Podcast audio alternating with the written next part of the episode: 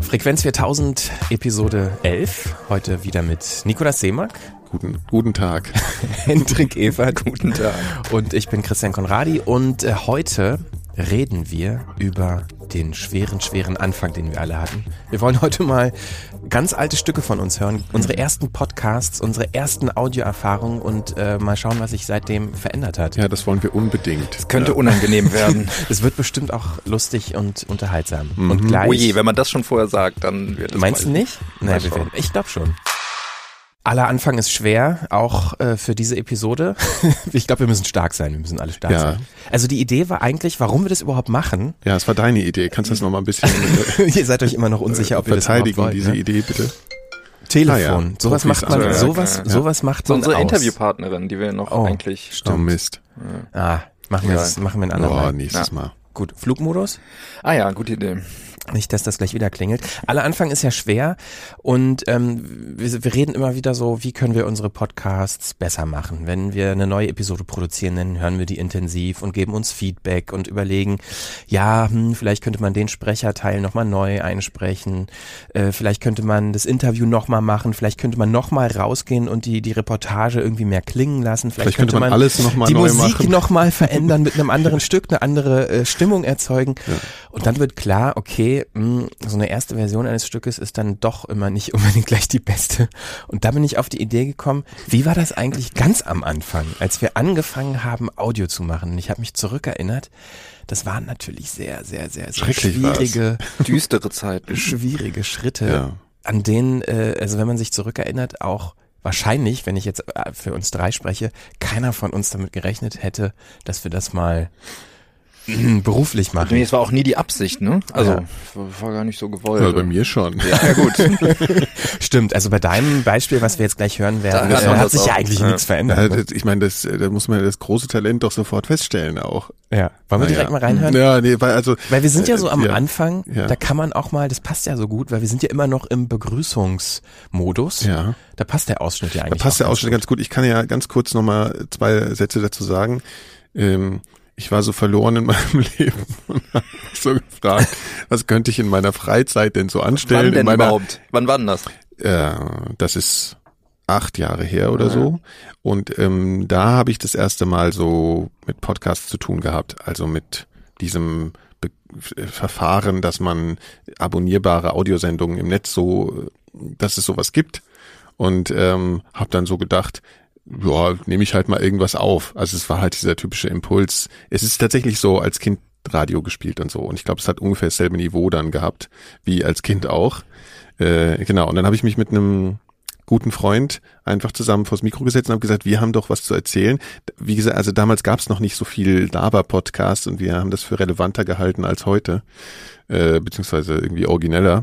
Und dann haben wir tatsächlich drei Jahre oder vier mehr oder weniger unter Ausschluss der Öffentlichkeit äh, das gemacht. Also ich glaube, es haben 150 Leute und das waren, glaube ich, alles unsere Freunde zugehört.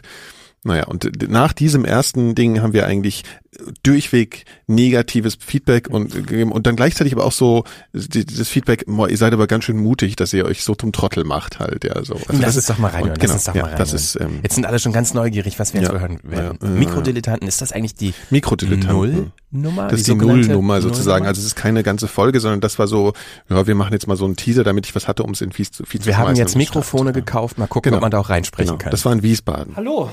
Hallo und herzlich willkommen. Hallo Phil. Hallo Nikolas. Ja. Äh, willkommen, liebe hallo, Hörer. Hörer. Liebe, hallo, hallo, liebe Hörer. Hallo, lieber Hörer. Ja. Liebe und liebe Hörer. Was, was ist eigentlich, was ist eigentlich, äh, liebe weniger, Hörer, liebe Hörerinnen und Hörer. Okay. So. Ja, wir müssen das ja, ne? sonst ja. kriegen wir gleich die ersten Mails. Glaube ich nicht mal. Doch. Nicht mal. Das würde ja voraussetzen, dass uns jemand zuhört. Ähm nein, nein, nein, nein, gar nicht so anfangen. Okay. Ja, wir ja. haben jetzt schon, äh, da, da hört schon jemand zu. Ah, okay. Hallo, Günther. Hallo, gekaufter Zuhörer. Ja. ja, das ist eigentlich lustig. Ich glaube, vielleicht sollte iTunes oder so mal so einen Bot zur Verfügung stellen, äh, der irgendwie automatisch mhm. sofort abonniert. Meinst du, und das den sollte man iGünther nennen oder sowas. Mhm. Ja. Den iGünther. So, mm. Nee, nein. Willkommen. Haben wir jetzt schon gesagt, wer wir sind? Und, ich, äh, ich glaube nicht, nein. Nee. Also rechts neben mir sitzt der Phil. Ich, Hallo? Ich bin der Nikolas und wir sind die zwei Mikrodilettanten. Hört man vielleicht schon am Sound, ich weiß nicht. Spätestens in, in ein, zwei Minuten wird sich das äh, unter Beweis gestellt haben. Ja, wenn hier Windows Vista mit einem schweren Ausnahmefehler abstürzt. Wir sind hier nämlich beim Phil zu Hause Ja, in Wiesbaden und äh, ich muss mich hier erniedrigen mit einem äh, Plastik Plastik-PC äh, aus dem Hause Piep. Ja, Das- wir das machen ja immer- schwer, wir machen, oder? Wir, Also machen, nein, wir machen keine Werbung. Also wir nehmen hier mit Audacity auf und äh, Vista, das heißt, das Ganze ist technisch hochspannend und unberechenbar. Abenteuer. Ähm, das wird, wird aber jetzt nicht immer so bleiben, weil ich bin nur heute hier mal zu Besuch in Wiesbaden. Wohne eigentlich in Berlin, da, da fahre ich auch morgen wieder hin. Und Zum dann Glück. werden wir beginnen, wahrscheinlich nächste Woche, hier äh, Folgen für diesen Podcast aufzunehmen, äh, in denen wir uns über verschiedene Themen unterhalten wollen, die uns in den äh, Zwischenräumen zwischen eben diesen Folgen äh, in den Kopf kommen. Wie auch immer. Also kann alles Mögliche sein. Ne? Ja, ja. Ähm, Wir haben so ein, vielleicht eine leichte Tendenz, irgendwie in irgendeiner Form ein bisschen äh, inkompetent zu sein, weshalb eben dieser Name Mikrodilettanten auch ich zu- glaube aber, das wird jetzt spätestens jetzt schon jeder gemerkt haben. Ja. Und äh, wenn wirklich noch jemand den Nerv haben sollte, das bis hierhin angehört zu haben, dann sollte vielleicht auch mittlerweile schon der erste richtige Podcast online sein. Äh, dann könnt ihr Erklärt eigentlich gerne eigentlich. richtig. Dann könnt ihr jetzt einfach äh, weitermachen. Äh, wie, wie sagt man weitermachen? Ähm, Ja.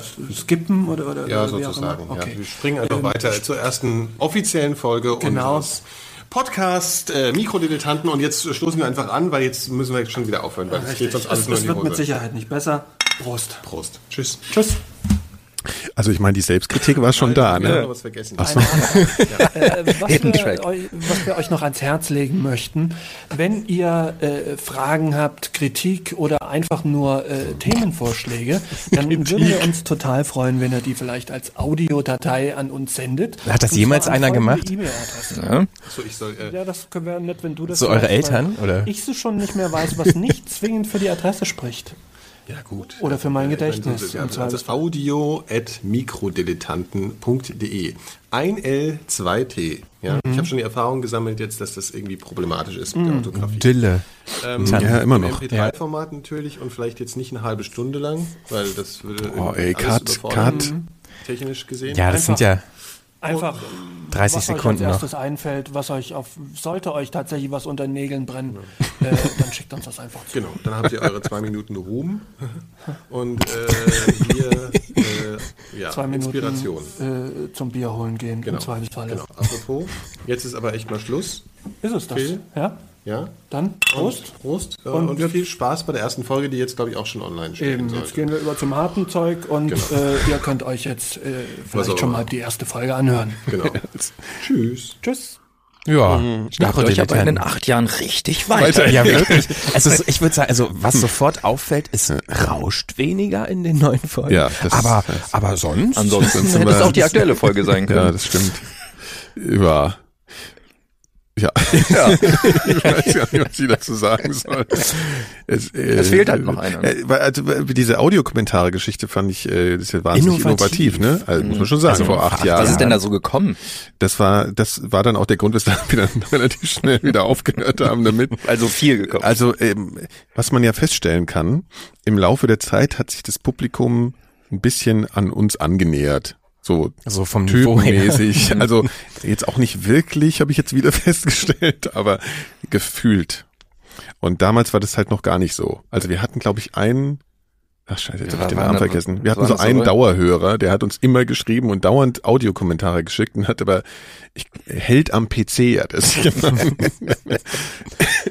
Und was hat er da so aufgenommen und geschickt? Ja, der hat dann halt auch versucht, versucht lustig zu sein wie wir auch und hat dann irgendwelche. Und ist genauso gescheitert wie Ja, ihr. genau. Also es war, das haben wir glaube ich einmal vorgespielt dann und dann war es dann auch wieder gut. Ja.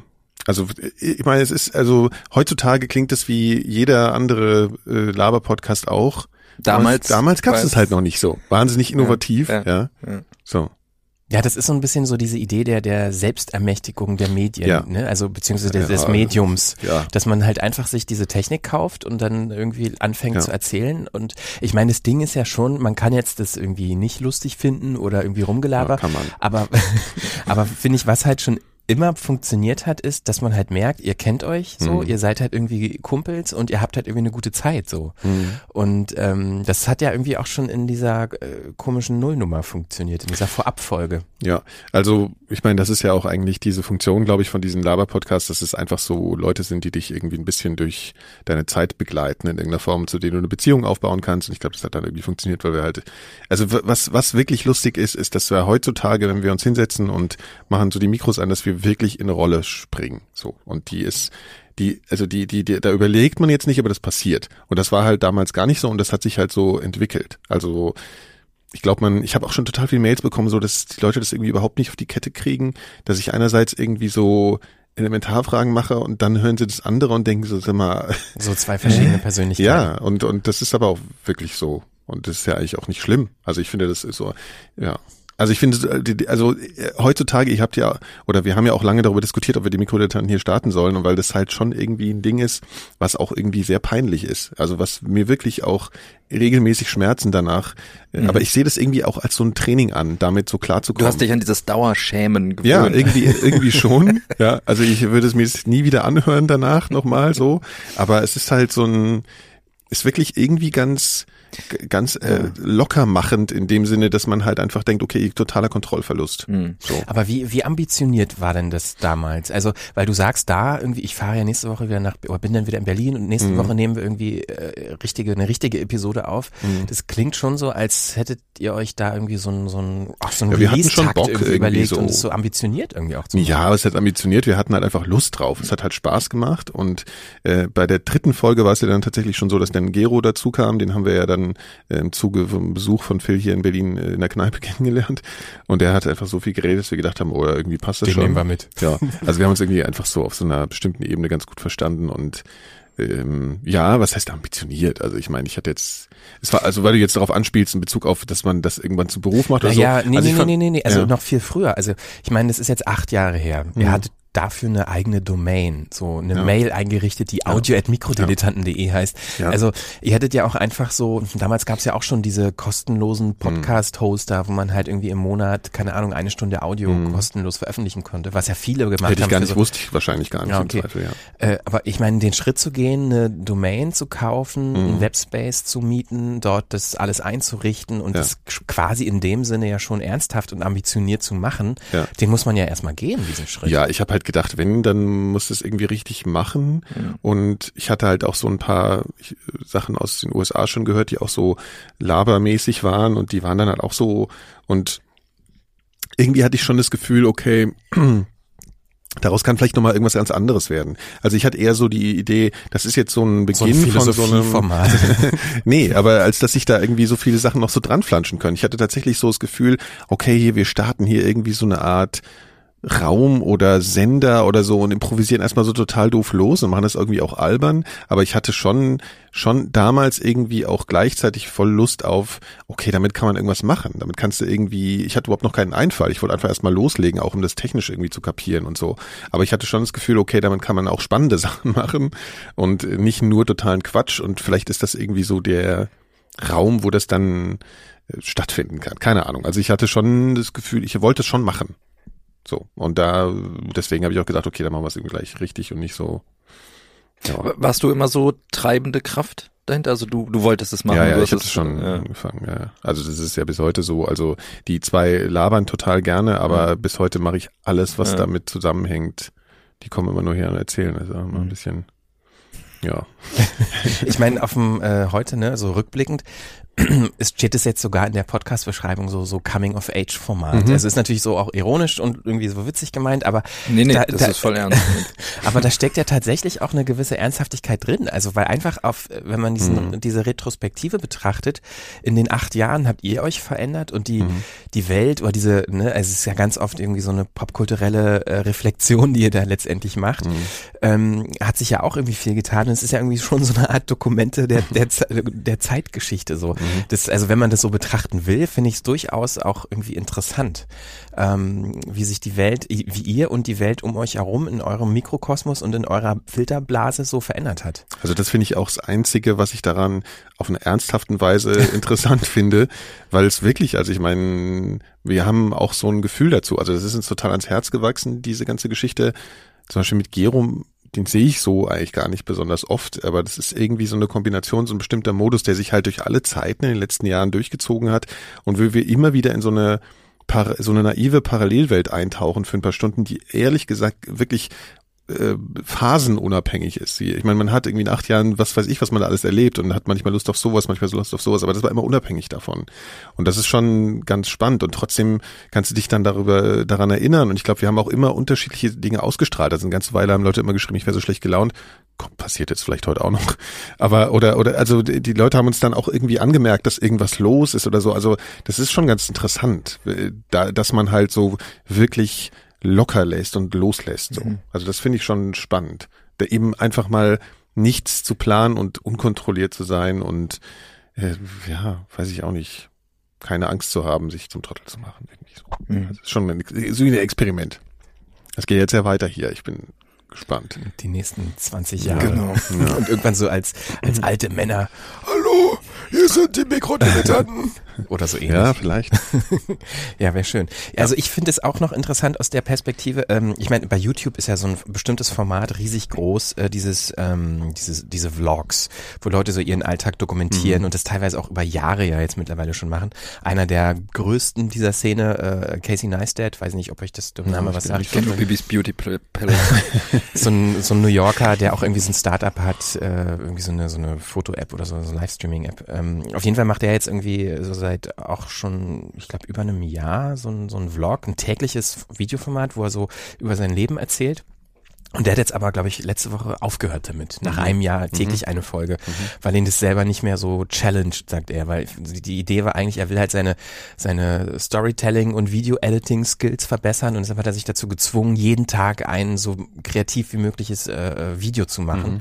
Und das, der hat er jetzt irgendwie so einen, so, einen, so einen Workflow entwickelt, wo er gar nicht mehr kreativ ist, ist nur noch so Handwerk und mhm. deshalb hört er jetzt damit auf und will so längere Stücke mhm. machen. Aber egal, darum geht's eigentlich nicht. Die, die Sache ist die, dass dieses ähm, ja, diese Reflexion der, der, des eigenen Alltags und der Welt um einen herum, ähm, wenn man das halt über eine lange Zeit macht, wird es halt für Leute, die das regelmäßig auch schauen, nicht nur so ein, so ein, so ein Soap-Element, äh, dass man halt irgendwie so ein, so ein Pseudo-Reality-TV irgendwie hat, sondern tatsächlich irgendwie so ein, ja, so ein Zeitdokument von mhm. einer bestimmten kulturellen ähm, Wahrnehmung einer Person. Und das finde ich total spannend. Und das ist halt mhm. auch, ja, bei wenigen, wenn man das jetzt wiederum zurück übersetzt auf Podcasts, es gibt ja relativ wenige Podcasts, die so lange durchhalten. Mhm.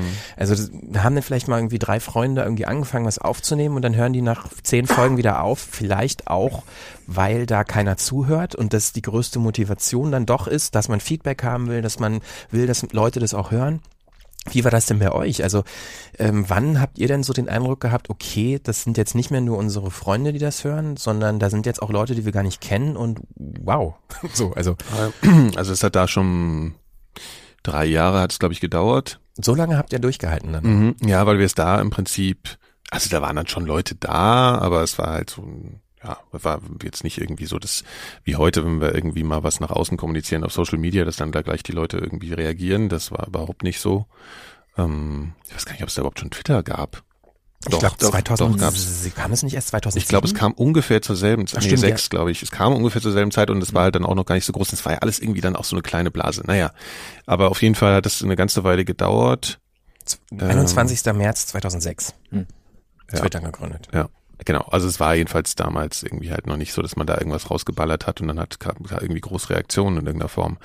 Ähm, das war jetzt eigentlich deine Frage. Also es hat so drei Jahre gedauert und ja. Ja, was halt vor allen Dingen auch eure Motivation war, diese drei Jahre durchzuhalten. Ja.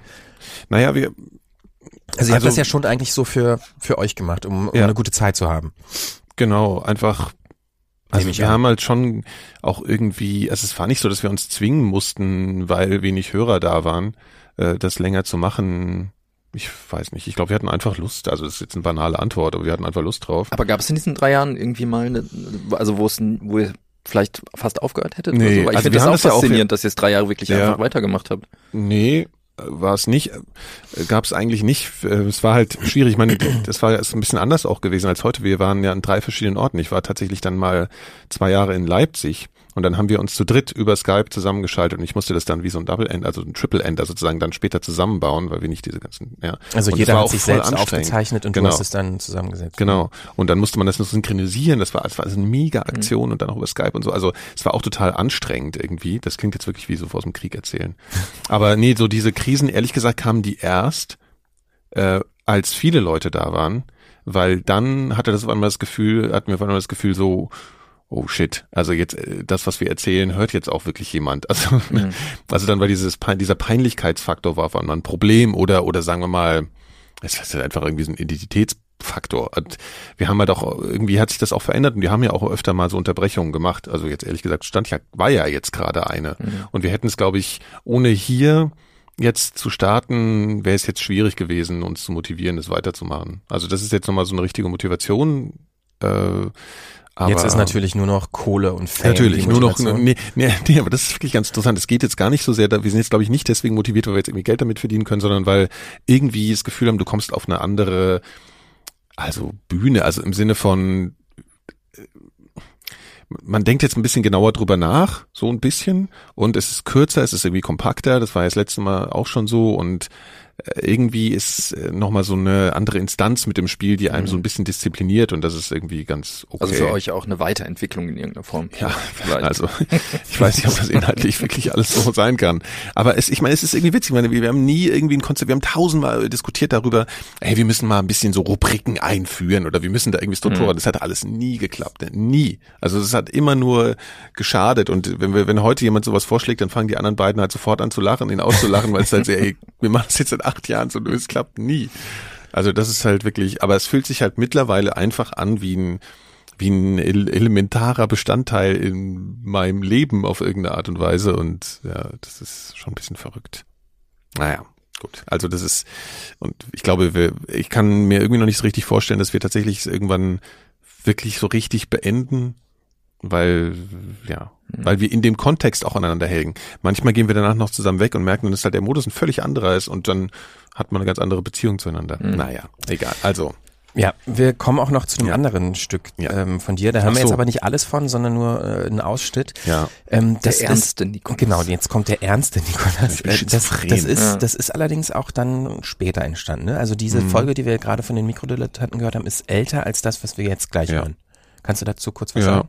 naja, gut, also es war halt so, so ein, also ich meine, ich habe ja wirklich beruflich was anderes gemacht als Audio und so und das war immer so ein, äh, ich finde, ja, irgendwie so ein, was Leidenschaftliches, was ich so nebenbei gemacht habe. Und ich hatte immer das, also ich bin damals immer zu einem Supermarkt gegangen, wie jeder so zum Supermarkt geht und da stand einfach immer ein Obdachloser vor der ähm, Tür und den habe ich immer gesehen und der war mir aufgefallen, weil er so, ja, so einen riesen Flohmarkt immer veranstaltet hat und irgendwie so eine bestimmte Art und Weise die Leute immer angesprochen hat, die ich irgendwie ein bisschen besonders fand. Ich kann das jetzt heute gar nicht mehr genau erklären.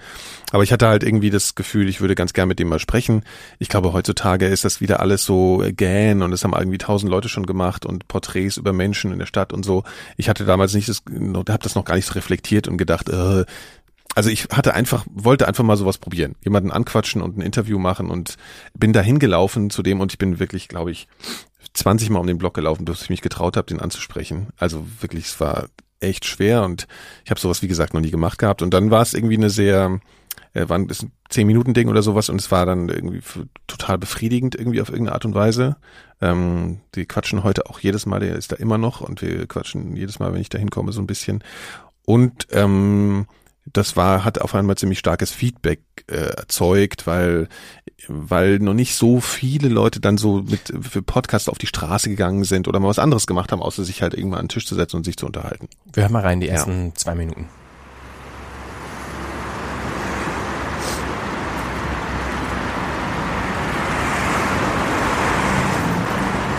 Nikolaus Seemark ist mein Name. Ich habe eine Frage. Ich mache Ja. ein Internetradio Ja, und ich mache eine Interviewserie über Obdachlosigkeit.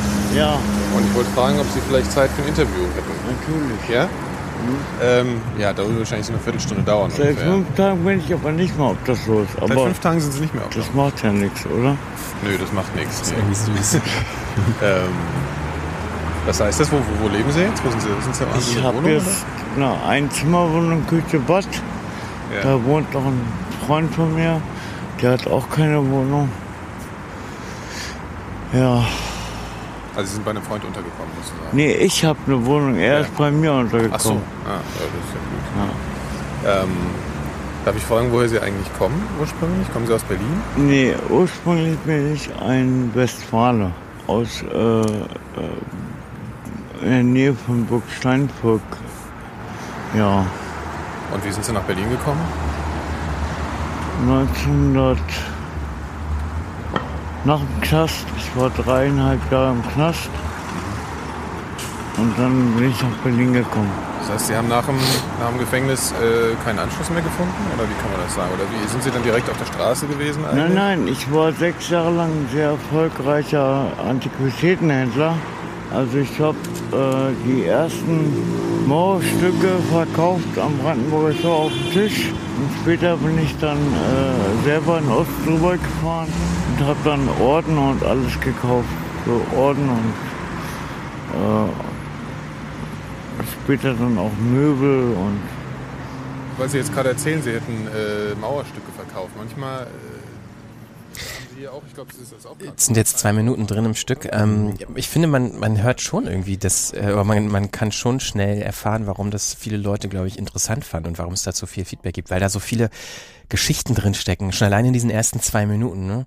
Der ist gar nicht mehr obdachlos. Hä, warum? Was ist passiert? Ähm, da, äh, er hatte mal einen guten Job, hat die ersten Mauerstücke verkauft. Das war auch irgendwie eigentlich eine große Geschichte, die man vertiefen kann. Äh, ja, also ah, wie war das? Knast halt. Knast natürlich auch, ne? War Knast Später kommt noch raus, dass er heroinabhängig ist und AIDS hat. So. Also, Der hat äh, aber echt ein schweres Paket zu ja. tragen dann. Ja. Ähm, was ich witzig finde, ist so, wie ich den, wie ich den sieze, wie ich nicht Knast sage, sondern Gefängnis. Mhm. Also so dieses Gefühl zu haben, ich müsste jetzt irgendwie seriös sein, Mhm. so besonders. Das finde ich irgendwie. Nee, du willst ihm respektvoll gegenüber. Ja, das ist, kann auch das, sein, ja, Du sagst, ja. ich komme von einem Internetradio. Ja, ja, gut, okay, damals, das war aber ja der Grund, weil ich sagte, damals, das ist wirklich interessant für uns, weil ich gewusst habe, ey, Podcast, das, Ja. das kannst du komplett abhaken, das versteht kein Mensch. Aber, ähm, Äh, wann Ja. war das nochmal? Sorry, vielleicht Oh, hast das du es schon erzählt. also es ist schon auch echt, weiß ich nicht, sechs Jahre her oder sowas. Okay. Mhm. Also, Naja, nur Ja. so. ja. Mhm. Ja, also ich fand, ich meine, der ist wahnsinnig ähm, in Anführungszeichen dankbarer Interviewpartner gewesen, weil er halt so viel, man, wir haben zwei Minuten gesprochen und schon ist man so persönlich und er hatte da auch überhaupt keine Berührungsängste und so. Und es war dann auch, ähm, ich habe da auch ziemlich viel geschnitten, das war eine halbe Stunde länger. Und ähm, ja, hab da auch so ein bisschen so ein Ende gebastelt, was so ein bisschen so äh, einen Anstoß geben sollte oder irgendwie sowas an Leute. Also ja, ich fand es irgendwie, ich war dann schon sehr motiviert danach und ich äh, hatte so ein totales Glücksgefühl, dass ich jetzt mich mal sowas getraut hat und es auch funktioniert hat. Hätte ja total in die Hose gehen können. Wer das ganze Stück hören will, das verlinken wir natürlich Ja. ähm, in der Episode. Ähm, du hast g- gerade erzählt, du bist da erst so ein paar Mal um den Block gelaufen und, und hast dich irgendwie äh, nicht getraut, den anzusprechen. Ähm, wie war das denn, als du im Gespräch warst? Also zum Beispiel, als er erzählt hatte, ähm, dass er äh, gerade aus dem Gefängnis ne, oder dass er auch im, Mhm. Gefängnis war, äh, wäre meine mh, Intuition gewesen, sofort danach Klar, zu fragen. klar. Irgendwie, ja, warum warst du denn im Knast? Also, was Also ich du- war sicherlich sehr überfordert von Mhm. der Intensität, die er gleich so an den Tag gelegt hat, also sofort so persönlich war. ähm, ich glaube, ich bin später dann nochmal drauf gekommen, aber ich war sehr mit mir und meiner Rolle und meinem Verhalten beschäftigt erstmal. Und das, weil ich einfach dauernd so auf mich geguckt habe, wie mache ich das jetzt eigentlich gerade und was kann ich auch fragen? Ich fand es auch schwierig halt eben, also so zu wie, wie persönlich darf ich überhaupt werden? Also wie also habe ich jetzt eigentlich selbst Verantwortung auch dafür, ähm, weil er vielleicht gar nicht einschätzen kann, wie viele Leute das dann hören, dass es Leute hören. Also das war irgendwie auch so ein, so ein ungeklärtes Ding für mich so. Und ich habe das eigentlich bis heute, wenn ich das so höre, denke, frage ich mich wirklich an so einer Stelle auch, also da kommt so ein Verantwortungsding. Äh, Habe ich da jetzt was ausgeschlachtet, ne, um irgendwie selbst gut dazustehen und als sensibler Mensch dazustehen, der interessante Fragen stellt? Das finde ich schon immer eine, eine Frage, die bei sowas äh, da ist. Mhm. Weil ich schon manchmal das Gefühl habe, dass man das auch aus sehr narzisstischen Gründen sowas machen kann. Und das ist für mich halt, mh, was, wo ich auch bis heute nicht weiß, Mhm. was ich dazu sagen Ich glaube, es gibt soll. auch keine Antwort wirklich darauf. Ja, ne? Also ich denke, das es immer ist eine immer Mischung. was, ja. Genau. Ja, klar. Also das ist tatsächlich so ein, so ein Punkt. Ne? Ich meine, selbst auch wir jetzt bei 4000 Hertz sind ja auch immer wieder am Überlegen, okay, was können wir für Geschichten oder für Themen machen, die äh, A, für uns interessant sind, aber auch vielleicht auch irgendwie für die, für die Hörer so. Und ähm, da hat man diesen Konflikt oder diese, diese Gedanken natürlich immer wieder. Ne? Gerade bei solchen Themen.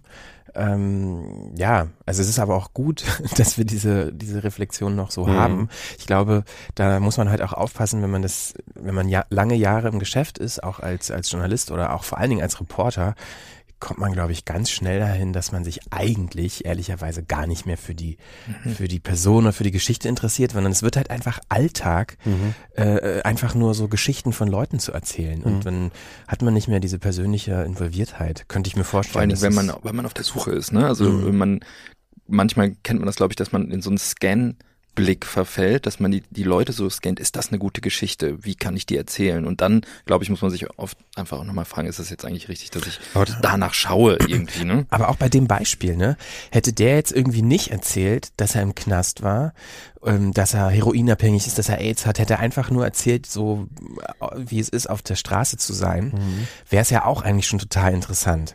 Aber ich glaube, wenn man so klassische redaktionelle, äh, ich will jetzt nicht sagen Richtlinien, aber was so oftmals Auswahlkriterien sind äh, bei bestimmten Redaktionen, was eine Geschichte haben muss, dass man sie überhaupt veröffentlicht, dass sie es wert ist, erzählt zu werden. Da gibt's ja schon so Relevanzkriterien. Ähm, da ist halt schon die Frage, ab wann ist eine Geschichte ja wert, erzählt zu werden oder Ja. veröffentlicht zu werden. Ne? Also, ja, ich meine, gut, das ist jetzt, da kann man wirklich, glaube ich, ewig drüber reden. Ich, äh, Nee, aber was ich damit ja, sagen will, ist, ja. dass du dir diese Gedanken natürlich am Anfang überhaupt gar nicht gemacht hast. Wahrscheinlich hätte er diese, ich sag mal, krassen Sachen jetzt nicht erzählt, Mhm. hättest du es ja genauso auch veröffentlicht. Ja, nee, mir ging's ja eigentlich auch, und dazu kommen wir auch am Ende von dem Gespräch, eigentlich eher so um diesen Punkt, also was mich einfach zum Nachdenken gebracht hat, was glaube ich jeden mal so geht, also ist jetzt auch nichts Besonderes. Man hat aus so einem Supermarkt reingegangen, in Berlin stehen einfach vor jedem Supermarkt Leute, die um Geld fragen und äh, einfach, sie, die, du hast einfach jeden Tag die Mehrfachsituation, Leute gehen an, du gehst an diesen Leuten vorbei und du machst es auch manchmal, weil du einfach einen scheiß Tag hast, ohne die auch nur anzugucken, weil du einfach keinen Bock hast, dich der Situation zu stellen. Passiert einfach so. Und ähm, immer die Frage, wie kommt das gegenüber an? So und wie ist es eigentlich, äh, musste man nicht eigentlich jedes Mal denken, ey, ich habe die Kohle, ich gebe dem jetzt einfach was oder ich sag mal guten Tag oder also einfach sich da immer, immer korrekt zu verhalten. Und das war für mich so die Frage, weswegen ich da hingegangen bin. Und das ist auch das, worum es am Ende so geht. Also ich hatte schon so ein bisschen so eine so eine Leitfrage im Kopf. So, ähm, das ist, und ich glaube, das ist dann, ich weiß nicht, das ist die Frage, was ist eine Geschichte? Da muss man, glaube ich, immer so, da, da kann man lange drüber diskutieren. Manchmal ist einfach nur eine Stimmung, nur eine Geschichte oder was auch immer. So. Würdest du es heute eigentlich anders machen? Also m- dieses Gespräch? Ja, also ich glaube, ich würde ein bisschen, ich würde ihn heute wahrscheinlich lockerer ansprechen. Also ich glaube nicht, dass ich das, weil das habe ich ja vorhin gesagt, so mit dem Siezen und mit dem, also das ist, ich finde das nämlich gar nicht unbedingt respektvoller, so dann äh, auf der einen Seite so ein, Weil so, es so ein, so einen Stock im Arsch zu haben und der andere ist irgendwie ganz normal. Mhm. Ich komme mir da eher ein bisschen blöd vor, wenn ich mir das jetzt anhöre. Aber ich glaube, ich habe immer noch total oft so dieses, diese Lust halt, äh, ich mache es überhaupt nicht oder viel zu wenig oder wie auch immer, einfach zu, ja, auf Leute zuzugehen. Das, das ist schon was, worauf ich total Lust habe. Es ist aber halt wahnsinnig, Mit einem Mikro in der Hand auf Leute zugehen, hat so eine ganz eigene Dynamik. Ja, ne? Das ja. ist äh, oft schwierig und die Reaktionen sind ja auch eigentlich eher selten so wie jetzt bei ihm. Ne? Mhm, das Ja. stimmt. ja. Also ich habe gar nicht so, also was ihr jetzt erzählt habt, dass ihr so, also so aus eurer Routine, die ihr so habt und wie ihr das so bewertet und dass ihr so diesen Scan habt und so, ich mache das ja gar nicht so oft und schon noch überhaupt noch nicht so lange und auch nicht auf eurem Niveau, so dass ich halt ähm, sowas schon so hätte. Also Ja, aber das ist aber, das ist auch gelerntes Verhalten, ne? Mhm. Also wenn man halt ein ähm, Exposé schreibt für, ein, für eine Redaktion, für einen Radiosender, hm, ähm, da, da reicht's halt nicht, wenn du sagst, ja, ich gehe jetzt irgendwie, äh, ich will auf die Straße gehen und mit einem Obdachlosen reden. So, du, natürlich musst du schon mal irgendwie vorher den äh, eine Person ja ein Vorgespräch geführt haben und so ein bisschen abscannen, was der Mhm. zu erzählen hat und dann Mhm. mit dieser Geschichte in die Redaktion gehen. So und und äh, wenn man halt einfach mehr oder weniger unvorbereitet hingeht und das aufnimmt, ist es eigentlich ein Schritt zu früh. So, also aus redaktioneller, ja, ja. journalistischer, aus so einer professionalisierten Sicht, Sicht, ne? Aber Genau. ich finde eigentlich, und das ist ja auch was, wir, wir haben hier ja so eine Firma gegründet und alles so, ich habe trotzdem das Gefühl, dass ganz oft dabei Sachen rauskommen, die halt vielleicht sogar dann viel spannender Mhm. sind. So und das ist halt das, was was wir hier auch so ein bisschen beibehalten wollen. Ja, in klar. bestimmter, in Ich meine, ein Hinsicht. Vorgespräch führt natürlich auch dazu, äh, dazu, dass es halt irgendwie in einer gewissen Art und Weise dann doch geskriptet Mhm. wirkt, weil derjenige, dem, mit dem man ein Vorgespräch macht, ja natürlich weiß, was für Fragen kommen, worum es gehen soll. Man selber kennt schon so mehr oder weniger die Antworten und stellt dann wahrscheinlich, ob das nun äh, explizit gewollt ist oder unterbewusst, natürlich Fragen, wo man weiß, die provozieren irgendwie interessante Antworten. Das ist ja das komplette Business auch von Talkshows im Fernsehen, ne, was so stark kritisiert wird, zu Recht. Andererseits kann man halt bei bestimmten Themen auch nicht unvorbereitet in Interviews gehen und auch schon alleine, um Leute auch zu schützen. Ich meine, ähm, wie oft sagt man Sachen, die man vielleicht gar nicht sagen wollte und dann sind sie halt aber aufgenommen. Ja. Und dann traut man sich vielleicht nicht zu sagen, ja, mh, kannst du das vielleicht, das will ich nicht, dass das gesendet wird Mhm. oder so. Also es ist halt immer so ein Für und Wider, was man irgendwie abwägen muss. Ja. Ja. Ja. Mhm. Mit was machen wir weiter? Hendrik oder ich? Ah, jetzt macht ihr euch mal zum Affen. Du lieber mal jetzt. Okay, aber ich, ich weiß gar nicht, ob das so äh, so zum Affen äh, machen ist. Also mein Ausschnitt, den ich mitgebracht habe, der ist steht ich hier sogar irgendwie, glaube ich, den einzigen wirklich peinlichen Ausschnitt. Also, ich habe ich also, gerade so Entschuldigung, die Mikrodilettanten, also äh, Also Verzeihung. pe- peinlich ist das schon auch irgendwie. Ähm, das ist ein Ausschnitt vom äh, meins. 24. März 2006. Und zwar, das ist tatsächlich mein erster Podcast. Ähm, damals, also in der Zeit, in der ich das gemacht habe, war ich mit so meinen damaligen zwei besten Freunden in Südostasien unterwegs. Mhm. Und ich hatte so ein, auch ein selbstgebautes, mehr oder weniger äh, selbstgebautes Aufnahmegerät dabei. Selbst gebaut. Ja, ja, ja. Also eigentlich war in der Zeit einem waren, äh, waren einem Streichholz. so MacGyver. Nee, eigentlich waren ja in der Zeit MDs so das Ja. Medium der Wahl. Ja. Und ich hatte halt aber keine Lust, ein MD-Gerät mitzunehmen und dann halt irgendwie massig MDs dabei zu haben, weil da konnten ja, glaube ich, immer nur maximal 60 oder 74 120, ich weiß gar nicht mehr. Ja, wie eine Minuten drauf. Ja. Ja. ja, Und deshalb hatte ich mir irgendwie bei Ebay so einen MP3-Player gekauft, irgendwie für 20 Euro, wo ein Line-In-Eingang war. Oh, und dann wow. habe ich mir irgendwie bei so einem komischen Online-Shop aus den USA so ein mit 9 Volt, mit einer 9 Volt Batterie betriebenen Mikrofonvorverstärker gekauft, der ungefähr halb so groß ist wie eine Zigarettenschachtel. Und da hatte ich dann so ein kleines, ähm, ja, so ein, so ein Mini-Stereo-Mikrofon, was auch irgendwie nur 50 Euro gekostet hat. Und das dann quasi diese drei Geräte zusammen verbunden. Und dann konnte ich auf diesem MP3-Player, der wirklich so ein USB-Stick war, Ja.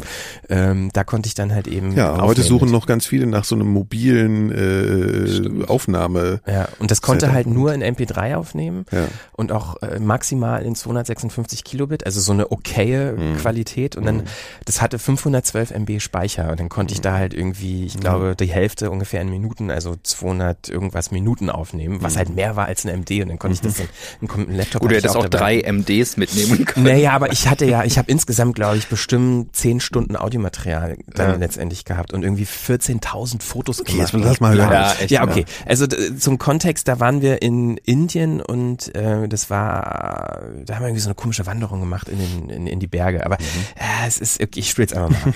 Morgen fahren wir nach Utakashi. Das ist eigentlich nur, in Anführungsstrichen nur 100 bis 150 Kilometer von hier entfernt. Es liegt jedoch schon im Himalaya. Ähm, so genau sind die Karten hier nicht. Und wenn man die Leute fragt, wie hoch, dann sagen die auch immer so, hm, hm, ja. Die einen sagen 4000, die anderen sagen 6000. Auf jeden Fall wird die Fahrt ähm, an die 9 bis 12 Stunden dauern mit dem Bus und mit dem Jeep. Da bin ich auf jeden Fall schon sehr gespannt drauf. Wir werden morgen früh hinfahren und die darauffolgenden Tage werden wir wandern gehen dort. Schlechter Schnitt. Ach was? Atmowechsel. Wir sind gerade auf dem Weg Du hast echt ein bisschen andere Stimme da, ne? zu einem Gipfel. Na, Jünger. Das ist irritierend. in Doridal. Ah. Ist auf Höhe von viereinhalbtausend Meter. Stimmt nicht. Es waren höchstens Klang drei. super. Wir sind jetzt gerade. Das Hecheln ist auch von fake. Oder? Utakashi Nee, nee, nee. Ist schon wirklich, wir sind da oben in den Bergen. Von dort aus nochmal Aber- circa sieben Kilometer Die Aufnahme ist echt gut In die für das Berge. gebastelte Ja. Ding. an einem Nebenfluss des Ganges entlang. Oh, wir laufen jetzt schon bestimmt sechs Stunden. Und jetzt seit ungefähr anderthalb Stunden ist es so richtig, richtig steil bergauf. Ähm, der Weg geht in Richtung Gipfel. Man sieht schon die schneebedeckten Berge. Und ja, ich bin schon ziemlich am Ende. Oh, Patrick und Thomas, die sind ein bisschen weiter vorne. Ich kurse jetzt gleich mal ein. okay, mal gucken, wie es mir in einer Stunde geht. Ciao. Ciao. Ciao. Ciao. Ciao.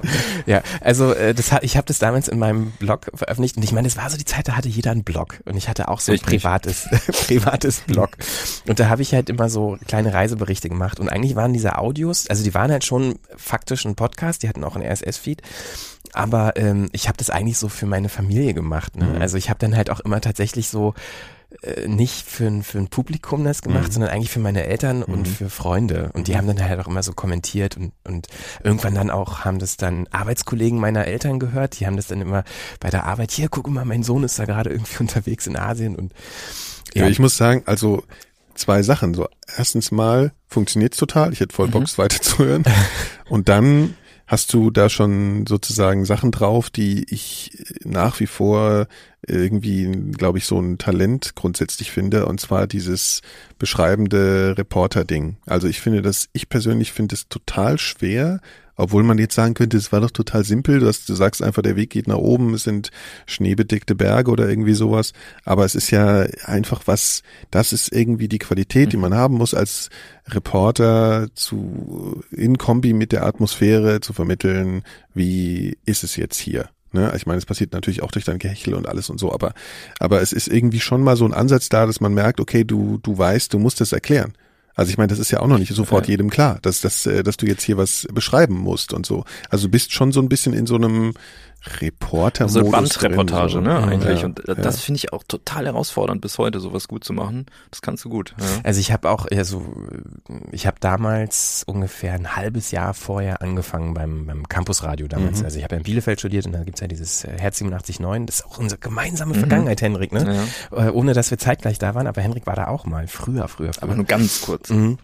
Also Und da habe ich ja schon so ein bisschen Radioerfahrung hatte ich, genau, so ein bisschen Radioerfahrung hatte ich da schon, aber ich habe noch nie da sowas wie eine Reportage gemacht. Und mir war in dem Augenblick überhaupt nicht klar, dass man das so als Reportage, dass man das so nennen könnte. Ich habe halt einfach in ein Mikrofon gesprochen, ohne zu wissen, was ich da tue.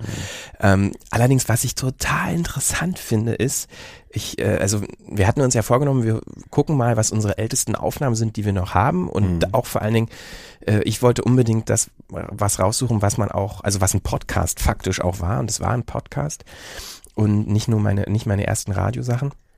Und zwar äh, ist mir aufgefallen, als ich das gehört habe, also ich habe ja gerade schon erzählt, irgendwie zehn Stunden Material und ganz viele, ganz viele Sachen, auch äh, Gespräche mit meinen beiden Freunden, mit denen ich da unterwegs war. Wir haben halt immer währenddessen oder halt im Nachhinein, wenn wir irgendwie so eine Wanderung oder irgendwo in der Stadt waren, in Vietnam, äh, in Hanoi oder so, haben wir halt immer eine Stunde lang uns danach unterhalten, wie das so war und das dann auch veröffentlicht.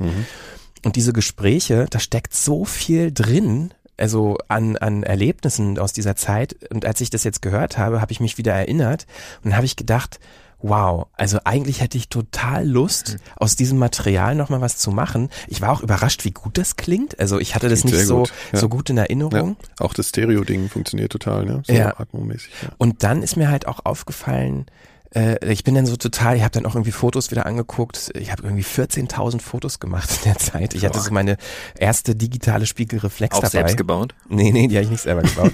und ähm, auf jeden Fall ist mir dann so aufgefallen, dass ich in dieser Zeit, es ist jetzt ja schon über zehn Jahre her, und ich habe in ähm, in der Zeit hat sich halt auch diese Freundschaft extrem verändert zu den. Also einer der beiden ist immer noch so mein bester Freund, aber der andere hat eigentlich, also es hat eigentlich dazu geführt, dass während dieser Reise hat sich unsere Freundschaft extrem verändert und auch, die ist halt kaputt gegangen während dieser Zeit.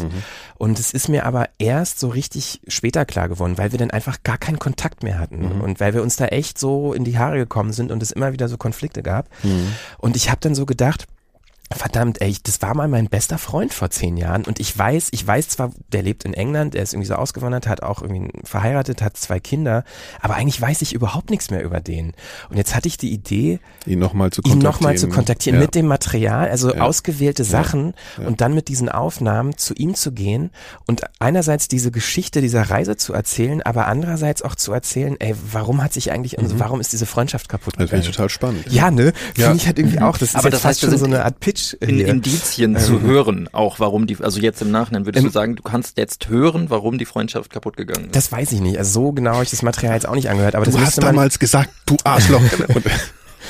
Nee, aber das ist natürlich jetzt auch, also ich finde es auch total spannend, aber es ist auch jetzt wieder diese Verwertungslogik, die wir Ja, sofort wieder das haben, finde ich aber gar nicht. Nee, also, also, nein, nee, nein, ist ja, nein, ich meine, ist ja, auch gar nicht ja. jetzt äh, kritisch, aber es ist schon auf jeden Fall wieder, so- also man verfällt schnell wieder daran, Ja, ja, denkst, da könnte Ja, ich nee, was rausmachen. Nee, aber, aber ist es nicht, ist es nicht dann, also ich meine, sind es nicht wirklich zwei verschiedene Sachen?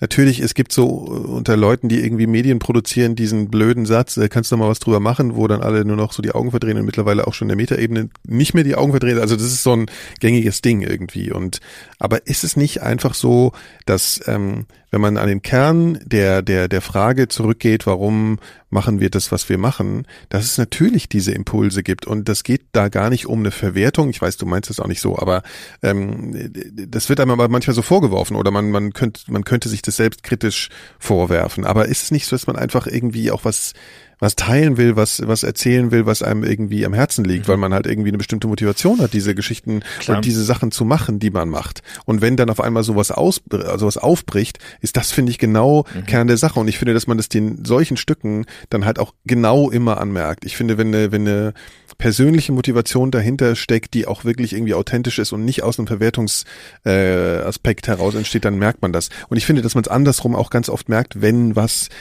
missbraucht wurde, ein Thema. Das merkt man total oft, wenn Leute eben kalkulierend irgendein intensives Thema verwenden, dass, dass sie dann verwerten. Klar. Ich finde, das merkt man. Ja. Und, und ich glaube- in dem Moment glaube ich dir einfach, weil ich selbst gehört habe jetzt und weil es eine spannende Sache ist, äh, dass man das machen will. Und es geht ja auch immer um die Situation, die man herstellen will. Nee, also ich meine, das Ding ist halt auch, ich, ich äh, hatte diese Idee schon mal vor drei Jahren, als ich wusste, okay, irgendwann ist dieses zehnjährige Jubiläum unserer Reise und ich hatte da mal irgendwie so ein Buchprojekt, so eine Buchprojektidee. Also aber wirklich nur diese Reise aufzuschreiben, so quasi so das, das, das letzte große Abenteuer, bevor wir alle erwachsen wurden, so und die letzte Freiheit der Jugend. Ne? Das war ja noch während des Studiums. Äh, Ich habe irgendwie ein Urlaubssemester genommen und das war so, ja, diese Flexibilität hat man dann wahrscheinlich nie wieder im Leben. Und äh, wollte ich mal so drauf zurückschauen auf diese Reise. Aber das habe ich halt irgendwie nicht auf die Kette gekriegt, das irgendwie so ein Exposé zu schreiben äh, und dann ist es halt wieder versackt. Und dann, aber hier heute oder vor ein paar Tagen habe ich halt das erste Mal wieder diese Aufnahmen gehört und habe dann tatsächlich diesen Impuls gehabt oder war so überrascht, dass da eigentlich so viel mehr drinsteckt in, in diesen Aufnahmen, als ich jemals gedacht habe, vor allen Dingen nicht in der Zeit, in der ich es aufgenommen habe. Für mich waren das in der Zeit einfach nur eins zu eins mehr oder weniger so Reiseberichte für meine Familie oder für die paar Leute, die damals meinen Blog gelesen haben. Und dass da noch viel mehr drin steckt, ist mir jetzt erst tatsächlich so zehn Jahre später klar. Und das finde ich halt irgendwie interessant. Weil aber du jetzt aber auch mehr weißt. Ja. Du weißt, dass du uns jetzt gut benutzen könnte, dass es eine Genau, interessante Geschichte ja. wäre. ähm, genau. Aber andererseits Nee, muss ich aber halt auch, weil, auch weil eine neue, weil eine neue Frage oder ein neues Thema neuer daraus Blick entstanden auch, ist. eine neue Perspektive die Frage drauf, nach der ja. Freundschaft so. Das Mhm, ist ja, ja, das ist ja. Aber andererseits muss ich halt auch sagen, der Aufwand wäre enorm, allein schon, weil es so viel Material ist und ähm, das, was aufbereitet werden müsste. Und äh, aber ja, Nee, und was ich nur eigentlich eben meinte, ist, ähm, dass man, glaube ich, bei so persönlichem Material, das ist total toll, wenn man da was raus macht und wenn man das in Anführungsstrichen verwertet. Das meine ich jetzt auch gar nicht ökonomisch verwertet, sondern einfach so halt für uns oder wie auch immer.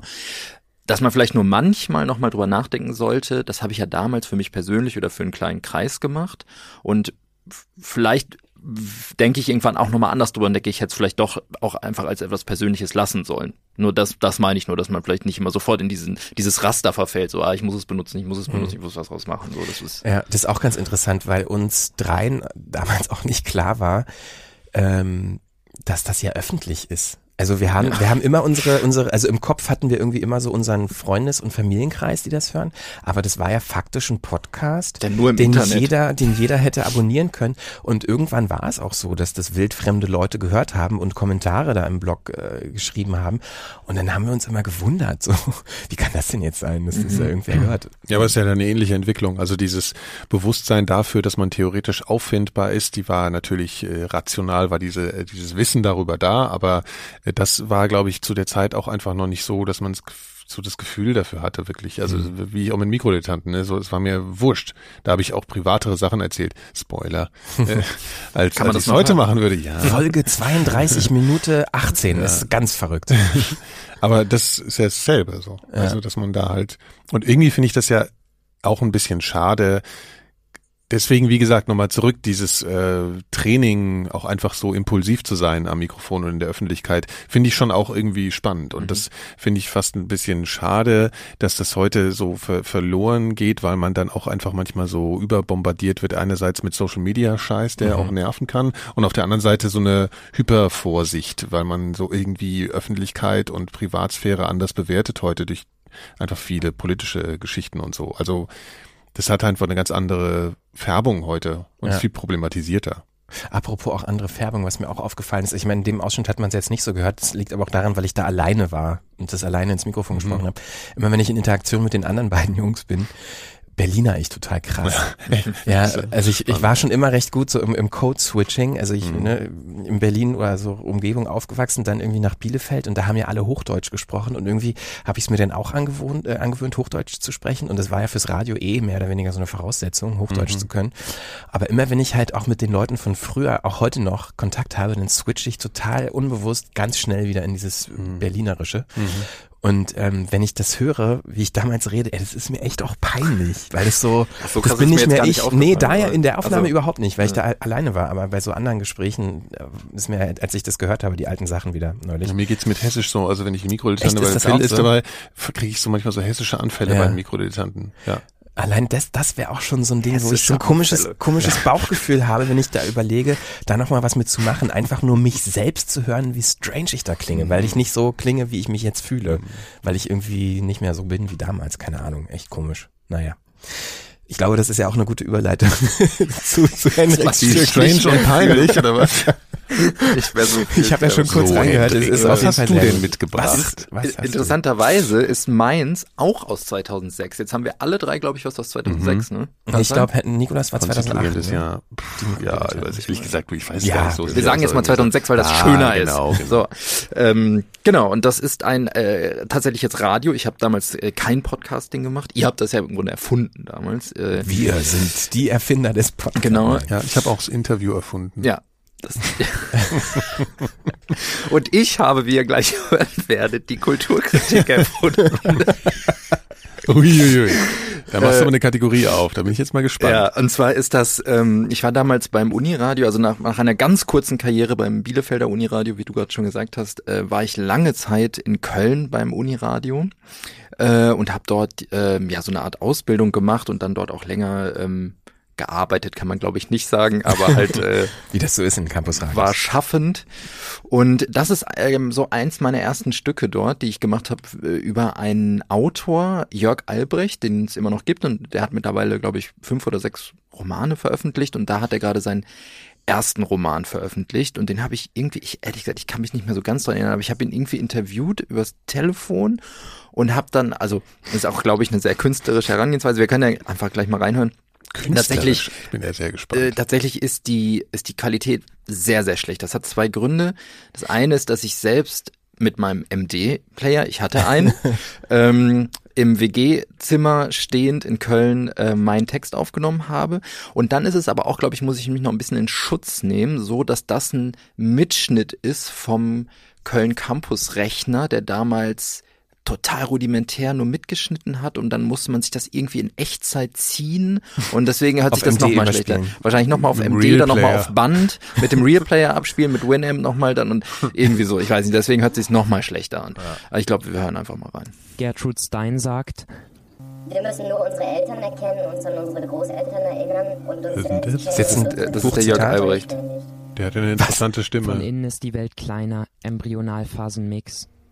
Jörg Ja, Albrecht steht auf der. Bühne, um aus seinem aktuellen Roman Drei Herzen zu lesen. Ah. Dabei hat er einen Kassettenrekorder. Seine Stimme doppelt sich manchmal, hin und wieder spricht er einzelne Abschnitte durch ein kleines Megafon. Jörg Albrecht liest nicht vor, so er trägt vor.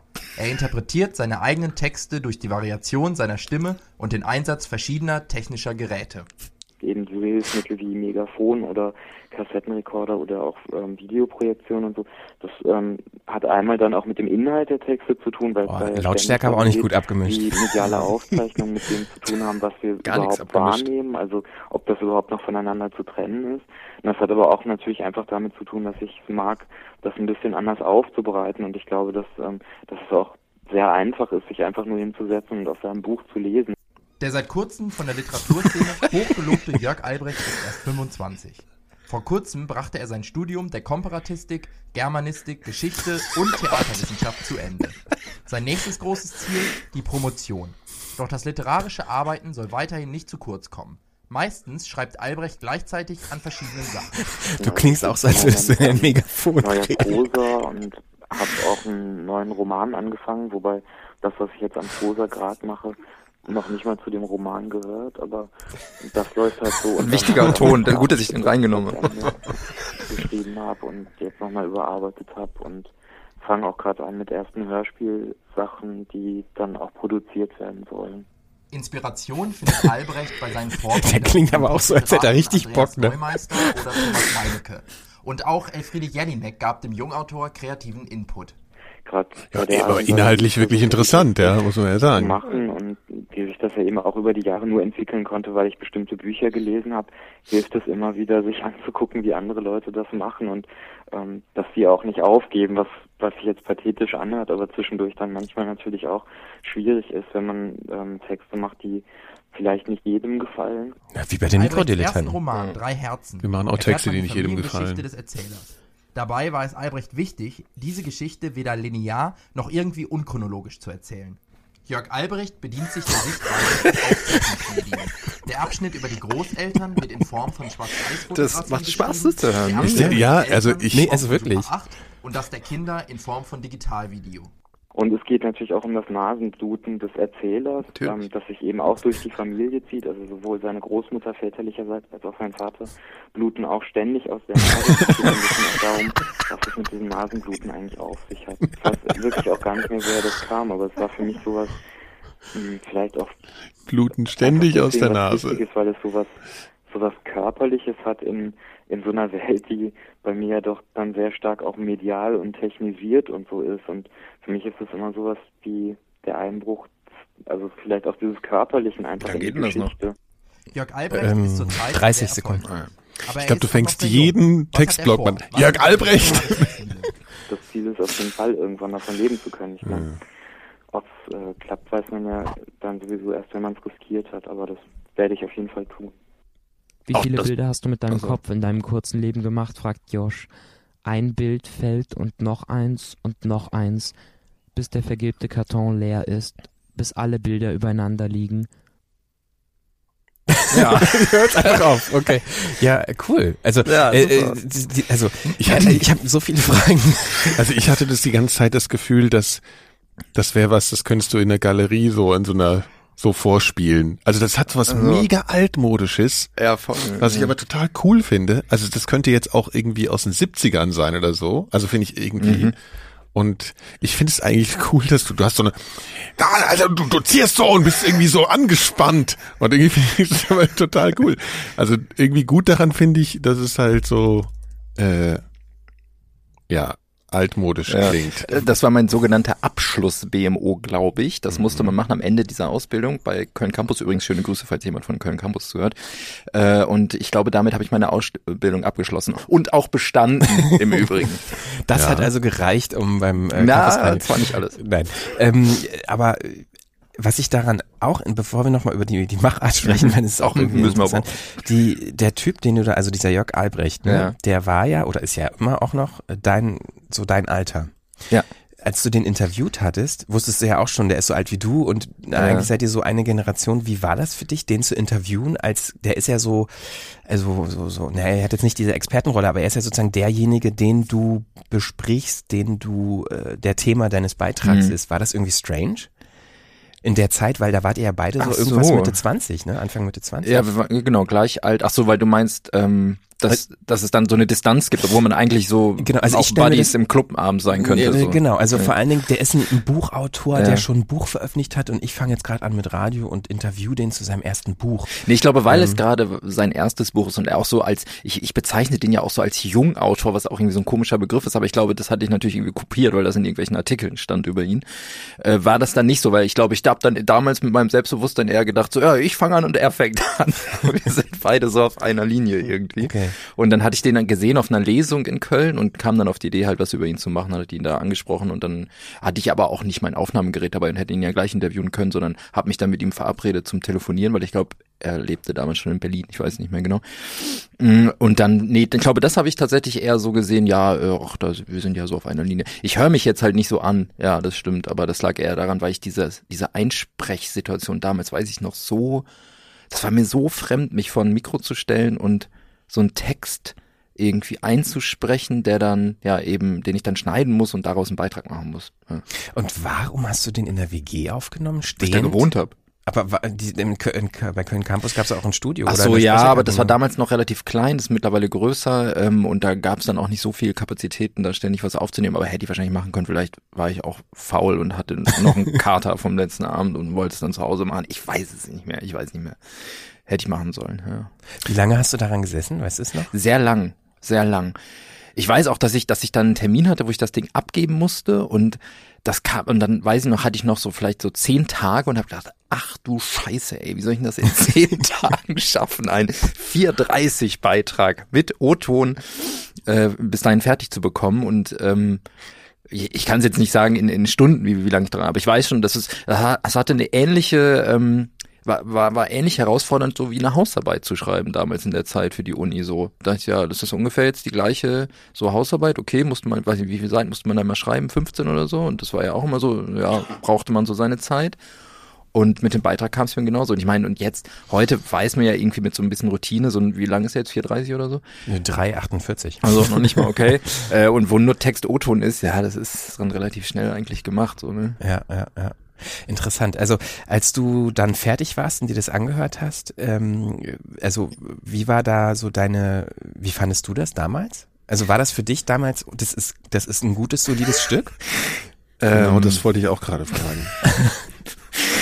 Ja, gute Frage. Ich weiß es ehrlich gesagt. Na, Nee. irgendwer muss es ja auch abgenommen Ja, haben. ja, klar. ne, Nee, nee, das wurde abgenommen und es wurde auch, äh, war, war auch okay, irgendwie so. Also es gab da jetzt da kein, also man, man kannte sich ja auch und das war ja alles so auf Augenhöhe und äh, diejenigen, die es abgenommen haben, waren ja auch nicht älter und irgendwie war das ja alles, ne, das ist ja alles studentisch. So, da ist ja bei diesen NRW Campusradios ist es ja so, da ist ja kein, niemand dabei, der nicht auch Student ist. Ne? Es gibt ja so andere Campusradio-Konzepte, glaube ich, wo dann irgendwie auch so Professoren noch mit drin sind und so. Das ist ja in NRW da nicht und nur in Köln dann eben auch nicht so, sondern da ist man, sind alle so auf Augenhöhe und das hat alles so einen studentischen, ähm, ja, irgendwie so eine, so eine studentische Anmutung. Deswegen war es da jetzt nicht so, oh Gott, ich muss das jetzt abgeben und wie wird das dann sein und so, sondern es war irgendwie, war alles cool. Ähm, aber ich fand selbst, wahrscheinlich war ich doch, also grundsätzlich bis heute bin ich immer sehr, sehr kritisch mit meinen eigenen Produktionen und wahrscheinlich fand ich es damals dann auch nicht so gut, würde ich jetzt, aber ich weiß es nicht mehr. Sag mal, äh, das würde ich jetzt auch euch beide mal fragen. So, habt ihr euch eigentlich äh, an irgendeinem Punkt so in so die Arbeit mit Ton äh, irgendwie einerseits verliebt, das ist jetzt so ein bisschen schwieriger Begriff, aber habt ihr da wirklich so eine Leidenschaft entwickeln können und dann habt ihr äh, bestimmte Vorstellungen gehabt von dem, was ihr am liebsten machen würdet und habt ihr die heute auch noch und äh, habt ihr das schon mal geschafft? Oder also so so ist äh, Ich glaube, wir sind da, haben da unterschiedliche, könnte ich mir vorstellen, Herangehensweisen. Erzähl du erstmal. Also für mich war es tatsächlich in erster Linie so eine technische, technische Sache. Ich fand das total, ähm, also als ich damals zum Campusradio kam, da wurde auch das Studio umgebaut äh, oder neu gebaut und da war ich halt mit involviert und gleichzeitig kam halt so dieses Internet auf. Ähm, ich hatte damals dann irgendwie auch so einen eigenen Server und halt irgend- erste Blogs äh, gehostet und sowas gemacht und das fand ich halt irgendwie interessant, das dann so, so zusammenzuführen und ähm, ich hätte aber, also ich habe das Radio und auch das Podcasten dann genauso intensiv und engagiert betrieben wie das Bloggen und wie auch das Lesen von Blogs. Und ich habe das nie, also das war halt immer Hobby so. Und ich hätte auch nie erwartet, dass es mal was anderes wird. Das war, hat dann sich relativ schnell geändert im Radiobereich, weil ähm, da in Bielefeld ja auch irgendwie der WDR ist und dann habe ich da irgendwie in der Nachrichtenredaktion angefangen, aber nicht, ich war nie vor dem Mikrofon, habe auch nie da für den WDR was, also Praktisches gemacht, sondern immer nur so redaktionellen Kram oder so, so Mitarbeiterkram. Ähm, aber das hat sich dann schon, schon irgendwie geändert, dass es, dass dann, als die Technik irgendwie klar war, so ich weiß, wie das funktioniert, ich kann auch selber aufnehmen und kann mir selber irgendwie so, so eine Auf, Aufnahmesituation herstellen, dann hatte ich doch schon relativ früh das Interesse, eigene Sendungen zu machen und halt eben inhaltlich zu denken und nicht mehr nur so rein, rein technisch. Aber wie gesagt, das war auch, keine Ahnung, bis, äh, bis ich selbst, als ich mein Volontariat gemacht habe, bin ich nicht davon ausgegangen, dass ich das mal beruflich machen kann, weil die Chancen einfach, die Wahrscheinlichkeiten so gering sind. Das wird ja jeder bestätigen können, der irgendwie in den Medien ist. Das hat Ja, so das- viel mit Glück zu tun. Aber ich meine das jetzt gar nicht so in Bezug auf so Mhm. eine Laufbahn, sondern eher so, dass du inhaltliche oder formale Vorstellungen von dem hattest, äh, wie du, wie du was erzählen willst oder so. Also nee, du- das habe ich aber bis heute auch nicht. Also ich bin noch, ich bin noch nie so jemand gewesen, der sich Bücher gekauft hat und hier so geht Storytelling, so Nee, geht Interview, so geht das. Das fand ich schon immer irgendwie überhaupt nicht erstrebenswert, Mhm. sondern ich habe halt immer so Learning by Doing oder mir Sachen angehört, die ich cool fand und das mache ich auch heute noch so und mich daran orientiert Mhm. und nicht irgendwie nach Naja, Lernbüchern das muss, so. ist ja auch ja, ja. Aber das ist ja interessant, weil du ja jetzt schon, zum Beispiel, du hast im Systemfehler ja schon, also jetzt als, um das mal als Beispiel zu nehmen, Mhm. schon ziemlich erkennbaren Stil auch. Ich finde, da sind ganz viele Elemente, die sich auch mal wieder so wiederholen. Das ist natürlich ein Format auch und so, aber äh, trotzdem ist ja interessant, dass du jetzt irgendwie sagtest, da wolltest du jetzt gar nicht, das ist ja so ein bisschen featuresque so Mhm. und äh, habe ich einfach gefragt, ob, ob das schon so auf dem Schirm war, dass du halt so Mhm. gebaute, opulente Geschichten eher so. Ja, eher auch nicht. Also Okay. Feature hatte ich, ich wusste schon immer, dass es es gibt und äh, aber diese das Interesse dafür hat sich eigentlich bis heute nicht großartig verändert. Äh, ich finde, ich wie gesagt, ich nehme das wahr, ich höre das auch hin und wieder, aber ganz oft finde ich Feature unglaublich schrecklich verkopft und Mhm. irgendwie so künstlerisch gewollt. Mhm. Und ich bin dann ja doch eher so jemand, der auf ähm, ja. Information und auch eine Geschichte vielleicht und so, aber nicht Mhm. jetzt vordergründig, ich will jetzt irgendwie was total verkopftes oder was total künstlerisches machen, was ja Feature ganz oft irgendwie auch ist. Was ich ja Ähm, total widersprechen kann, wieder. Aber ja, Hm? was ich auch wieder total widersprechen kann, künstlerisch und verkopft. Aber egal. Ja, das stimmt. Ja, es, ja, ich ja. meine jetzt in beiden, beide sind halt eher nicht, Ja. nicht unbedingt zugänglich, meine ich damit so. Okay, okay, Ja. okay. Bei mir war es interessanterweise genau anders. Ich war immer der Typ, der sich Bücher gekauft hat, wie geht Journalismus und so. Mhm. ähm, und wollte irgendwie Anfang der Nullerjahre irgendwie, da habe ich mir überlegt, ich könnte ja so Journalismus machen. Und dann habe ich gedacht, ja, ich muss jetzt Zeitung, Radio, Fernsehen machen. Das muss alles mal kennenlernen. Damals hat man irgendwie noch, also zumindest ich habe noch in Zeitung, Radio, Fernsehen gedacht. Heute würde man, glaube ich, anders aufteilen. Und habe dann irgendwie erst tatsächlich noch als Schüler für die Zeitung gearbeitet und bin dann irgendwie eher durch Zufall eben zum Campusradio gekommen, weil ich jemanden dort kannte. Und habe dann aber auch während des Studiums noch äh, viel auch Fernsehen gemacht, wobei das tatsächlich nicht so journalistisch war, es war eher so Unterhaltungsscheiß. Ähm, und fand dann aber irgendwann Radio einfach irgendwie am spannendsten, weil ich fand, dass es ein super Medium ist, was irgendwie mehr für mich war als Schreiben für die Zeitung. Es, es war irgendwie, fand ich cooler, fand ich besser, weil man, ja, es, man konnte es hören, das fand ich irgendwie toll. Um, und es war gleichzeitig handelbar. Also es ist, ähm, es ist äh, sehr praktisch umzusetzen, weil Fernsehen, Film, Dokumentation ist halt einfach wahnsinnig aufwendig ja auch und da brauchst du immer eigentlich mehr Leute, du brauchst mehr Geld, du musst ähm, ja mehr anschaffen und Radio fand hatte für mich genau diese Mischung aus Kompaktheit und trotzdem irgendwie ist es ein aufregendes Medium so und ähm, genau das war eigentlich so so mein Weg eher dann Mhm. Ja, indem man sich auch so kreativ gestalterisch auch irgendwie Genau, ausleben genau. kann, ne? Ja. Weil ein Text ist da ja relativ geht begrenzt. natürlich auch und, und andere Leute würden jetzt sagen, nee, Text kann ich das viel mehr. Aber für mich war das irgendwie, ne, also Mhm. klar, ne, du kannst ja auch, also Jörg Albrecht zum Beispiel würde ja sagen. Dann nehme ich mir einen Kassettenrekorder, gehe auf die Bühne und genau. ja. Ja, bei dir war das ja irgendwie auch so ein bisschen, ne? Hattest du ja schon ein paar Mal erzählt, dass du ja auch aus dem Filmbereich kommst und äh, obwohl ich weiß gar nicht mehr, wie war das denn? Ah, Äh, wann war denn bei dir die, äh, das Interesse zu Audio umzuschwenken eigentlich? Ja, das ist ganz, ganz witzig, hat schon einen ähnlichen Grund, wie was Hendrik eben gesagt hat. Also dieses, ähm, dass ich unabhängiger bin von einem Team, von einer Teamarbeit, äh, ein bisschen schneller zu einem Ergebnis komme. Das ist einerseits, aber das ist ein bisschen pragmatische Mhm. Sichtweise so. Das fand ich erstmal interessant, für mich hinwurschteln zu können, wurschteln. Und dann ähm, äh, auch gleichzeitig sich so vom Bild zu verabschieden, wo ich immer das Gefühl hatte, ich habe so lange immer so versucht, da irgendwie Bilder zu finden zu bestimmten Dingen, zu Themen und so und habe dann irgendwie gemerkt, dass mich das eher angestrengt hat irgendwann. Und dass ich halt vor allen Dingen auch gleichzeitig diese Freiheit des des der Interpretation von Audio beim auf der Seiten des Hörer auf Seiten des Hörers irgendwie spannend finde. Und ich glaube also von der Vorstellung her ist bei mir so also ich meine ich habe irgendwie nie so journalistisch gedacht auch äh, mache ich glaube ich auch irgendwie nicht. Also Interviews so äh, ist irgendwie pragmatisch ich finde Gespräche interessant aber ich äh, habe es bis heute eigentlich nie geschafft das mal was anzupacken was ich wovon ich eigentlich wirklich äh, Lust habe worauf ich wirklich Lust habe. Und zwar eben mal so ein ähm, entsprechendes Gegenstück zu einem Feature-Film als Audio zu machen. Also ich habe hab schon Bock so ein bisschen auf dieses, was du so negativ mit belegst, mit verkopft und und äh, äh, künstlerisch oder was du gesagt hast. Also ich hätte, aber ich, wie gesagt, ich bin da irgendwie auch, ich bin ja auch relativ neu in der Materie eigentlich so. Also auch in Bezug auf Produktionsgeschichten und so alles zu lernen. Aber ja. Ja, zu lernen haben wir, glaube ich, alle immer Ja. noch äh, sehr viel. Das ist ja auch gut. Es äh, bleibt halt alles nicht stehen. Man kann immer wieder äh, neue Sachen lernen. Und Mhm. vor allen Dingen haben wir jetzt diese luxuriöse Situation, neue Sachen auch praktisch ausprobieren zu können. Mhm. Und ähm, ja, ich glaube, damit beenden wir mal so langsam unseren Rückblick auf, auf, unsere, auf unsere Anfänge. Jetzt Aber weiß ich, wie sich das mit der Scham anfühlt, Nikolas. Und du hast das jedes Mal. Ja. Nein. Ähm, genau, also vielleicht, also diese Folge, die endet jetzt zwar so, aber eigentlich Wir kommen aber halt gibt's- wieder. Gibt's ne, gibt's noch einen Nachklapp, den wir schon geplant haben, aber der ist, äh, da sind wir noch nicht so weit, das jetzt machen zu können. Wir wollen nämlich noch eine Folge machen demnächst äh, in der Frequenz 4000. Also dieses Nachdem Jahr, wir, wir- wollen noch ganz viele Folgen machen, aber wir wollen auch dieses Ja, Jahr noch also eine die machen, jetzt ja. bald ja. auch noch kommt, Ja, äh, in der wir nicht zurückblicken, oder beziehungsweise in der wir nicht zu unseren Anfängen blicken, sondern so auf dieses letzte Jahr zurückschauen. Und zwar inhaltlich auch. Also wir wollen so unsere ja, Lieblingsstücke vorstellen nochmal und darüber reden, warum wir gerade die irgendwie interessant finden. So eine, so ein bisschen so Highlights aus dem ersten Jahr 4000 Hertz. Und das braucht natürlich noch ein bisschen Vorbereitung unsererseits.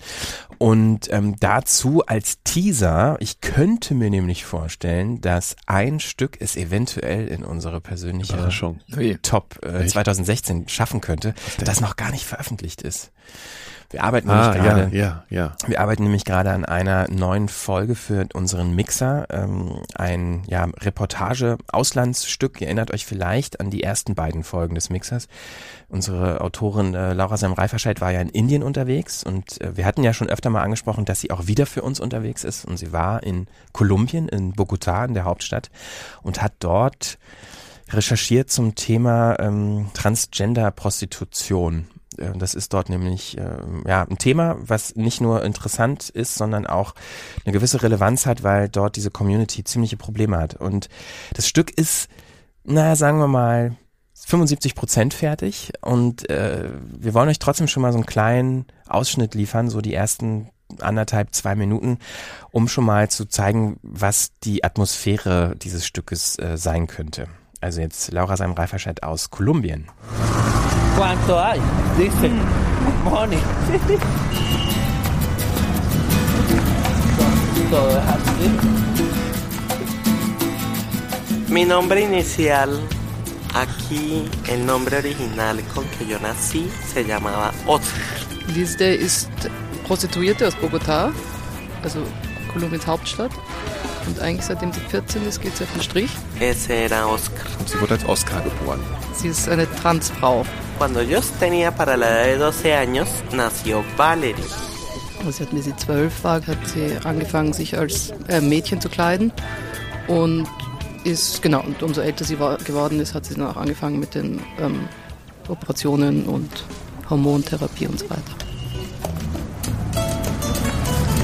Todo es así. Que era mi otro nombre, a pesar de que yo me identificaba como Valerie, guardaba pues mi nombre Oscar con mi familia porque como mi mamá eso satanizaba totalmente ese tema. Después con el tiempo me vine a Bogotá. Ja, so für ein kleiner Ausschnitt. Äh, Die äh, spanischen O-Töne sind jetzt noch nicht übersetzt. Äh, Das wird noch geschehen, das ist noch nicht passiert. Und überhaupt ähm, ist noch ziemlich viel Arbeit. Aber ich glaube, das wird total super, wenn man so einen sehr atmosphärischen, persönlichen Einblick in die Geschichte einer ja, Frau bekommt, den man, glaube ich, vielleicht so noch nicht gehört hat.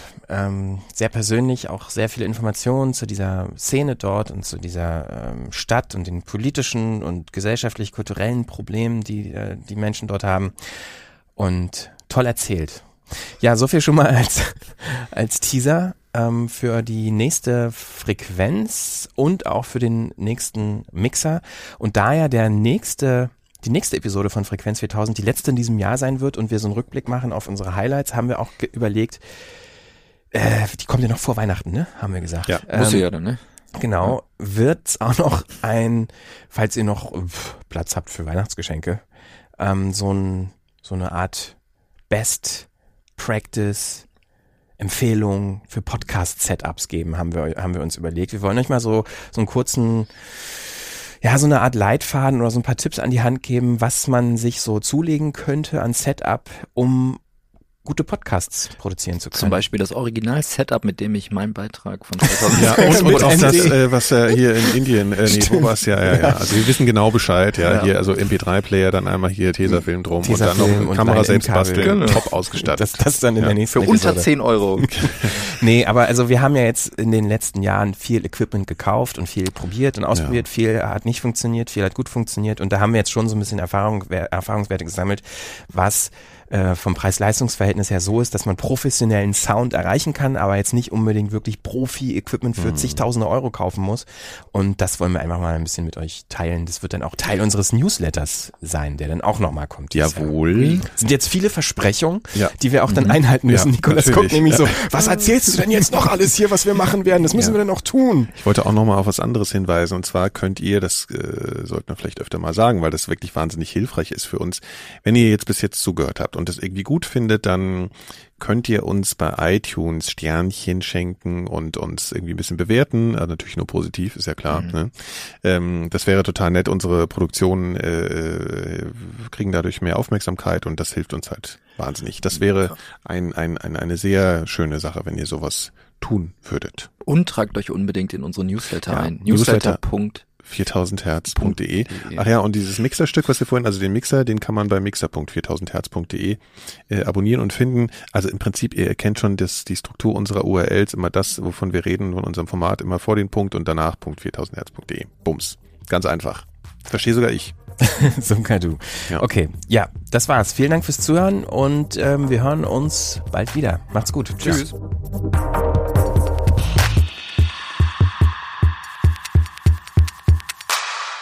Eine Produktion von 4000 Hertz 2016.